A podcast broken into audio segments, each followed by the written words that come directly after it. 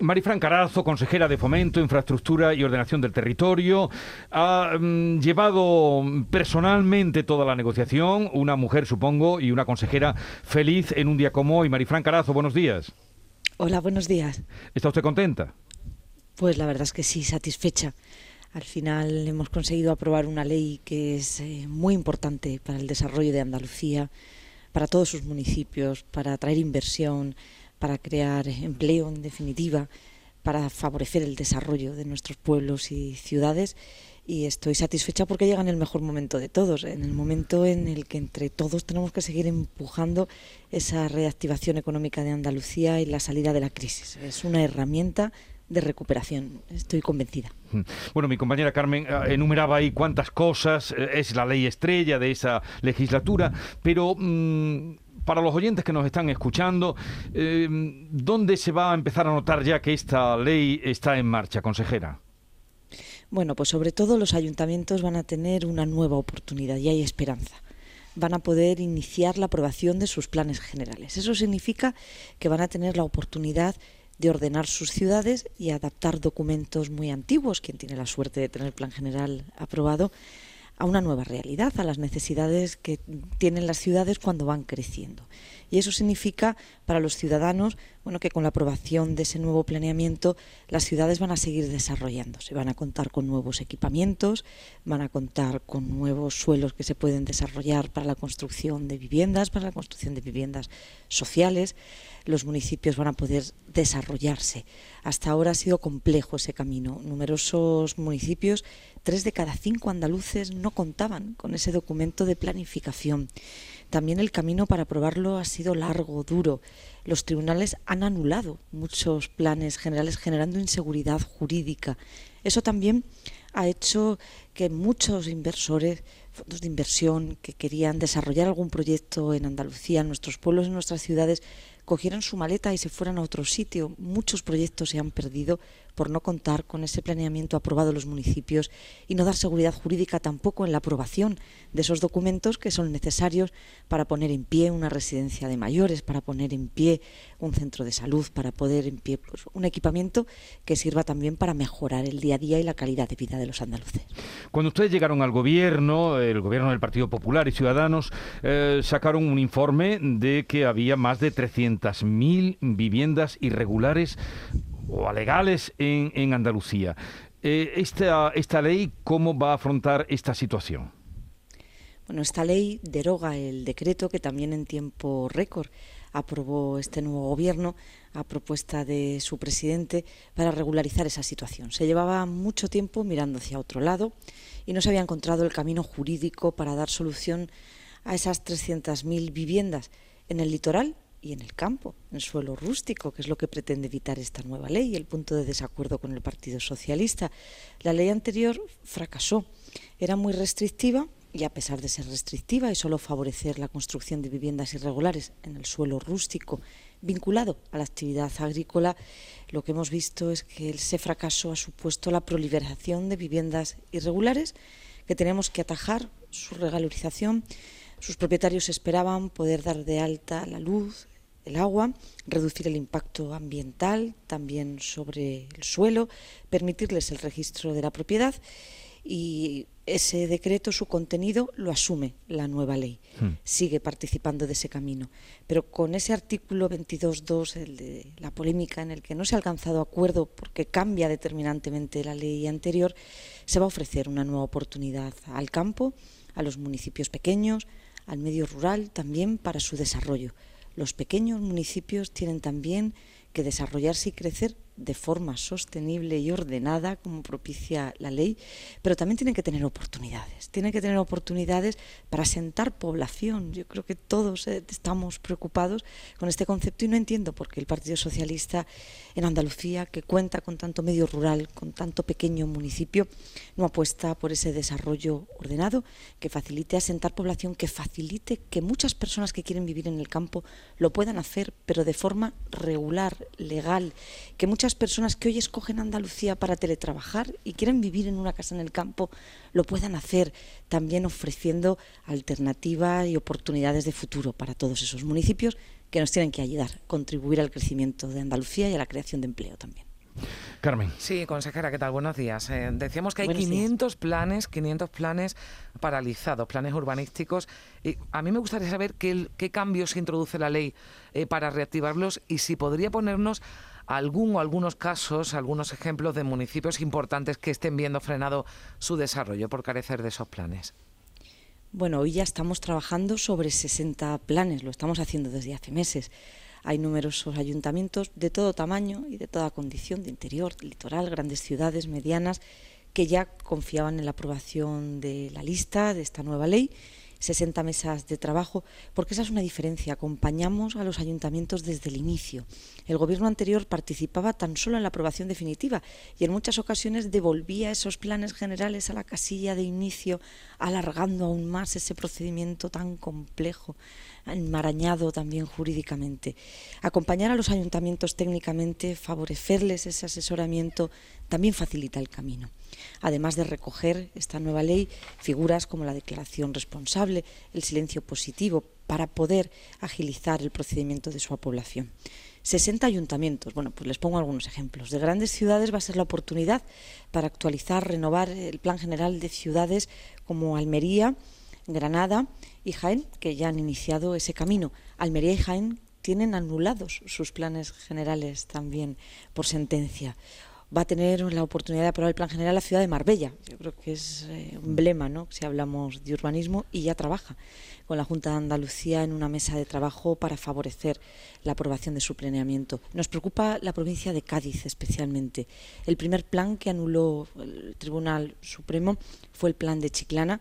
A partir de ahí, por ese camino inseguro que planteaba la anterior ley, cayeron en cascada Puerto de Santa María, poner algún ejemplo, Benavís, Torremolinos en la provincia de Málaga. Todos estos municipios van a tener esperanza, mm. luz y un camino más fácil, más sencillo, que reduce trámites, procedimientos.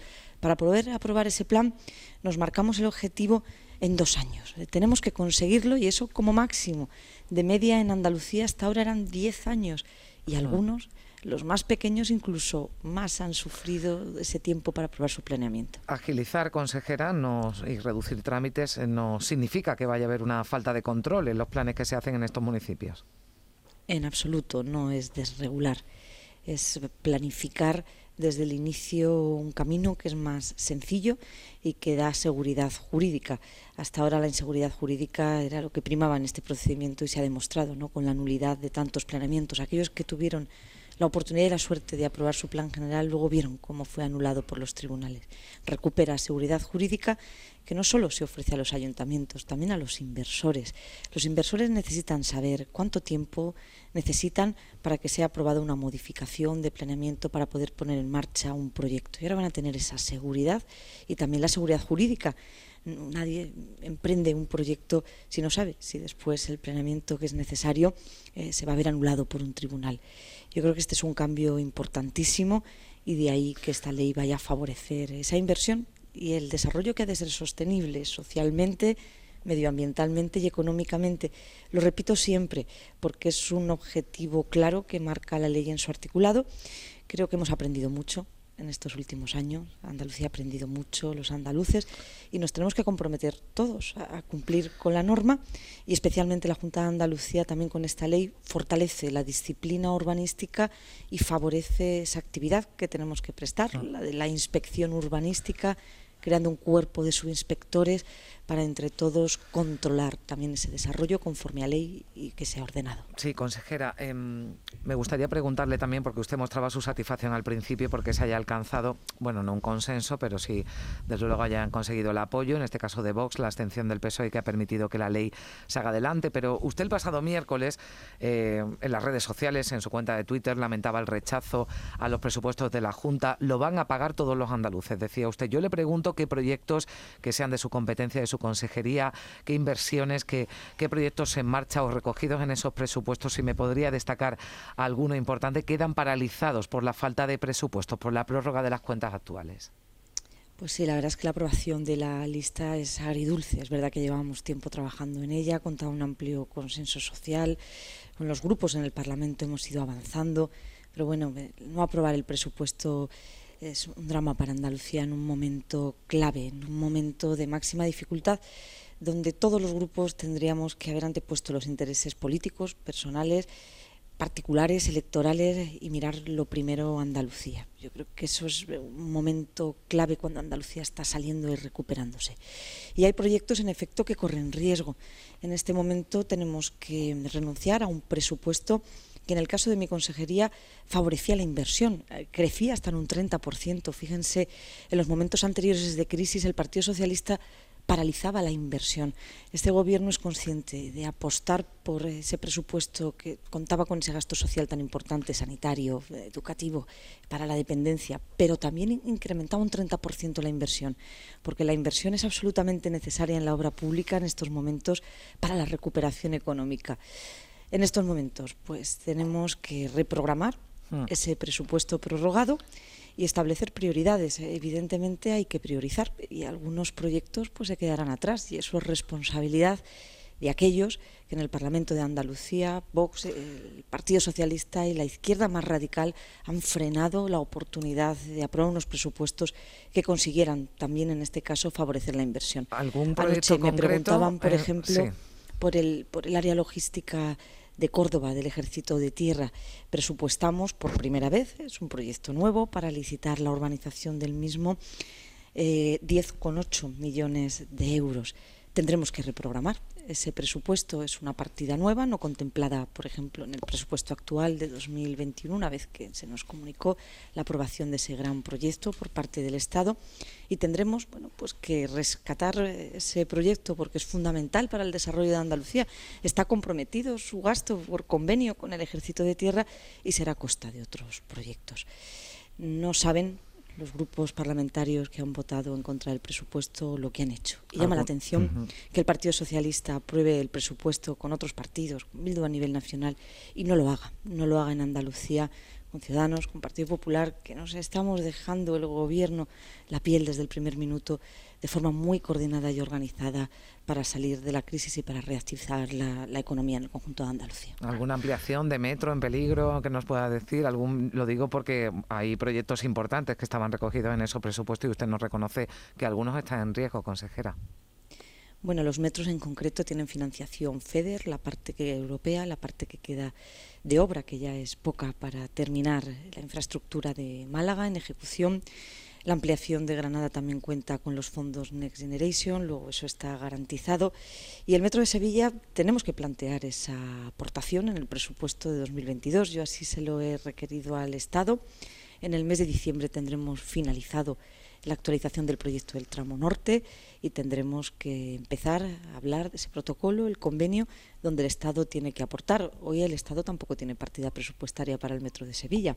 Yo creo que también ahí el Estado tendrá que ser generoso, reprogramar y apostar por un proyecto muy necesario, esperado y que va a mejorar también la, movilidad de la ciudad de Sevilla y su área metropolitana. Bueno, Marifran Carazo, y ahora a por el Ayuntamiento de Granada, ¿no?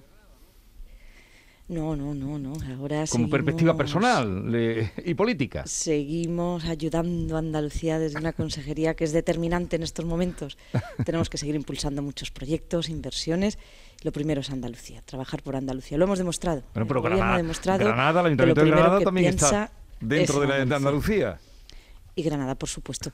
Granada cuenta y pinta mucho en estos momentos para, para el Gobierno y son muchos los proyectos que tenemos pendientes para seguir continuando impulsándolos en Granada y en el conjunto de Andalucía, con mucha ilusión y esperanza, no la podemos perder tenemos que seguir eh, actuando y ayudando a esa salida de la crisis en Andalucía. Bien, Marifran Carazo, consejera de Fomento, Infraestructura y Ordenación del Territorio. Eh, felicidades por haber sacado, porque usted ha sabido integrar ahí eh, propuestas de todos los partidos políticos, incluso a los llamados no escritos del Parlamento de Teresa Rodríguez, ese que ha integrado en esta nueva ley del suelo. Un saludo, gracias por atendernos y hasta la próxima. Hasta la próxima, muchas gracias. Adiós, buenos días.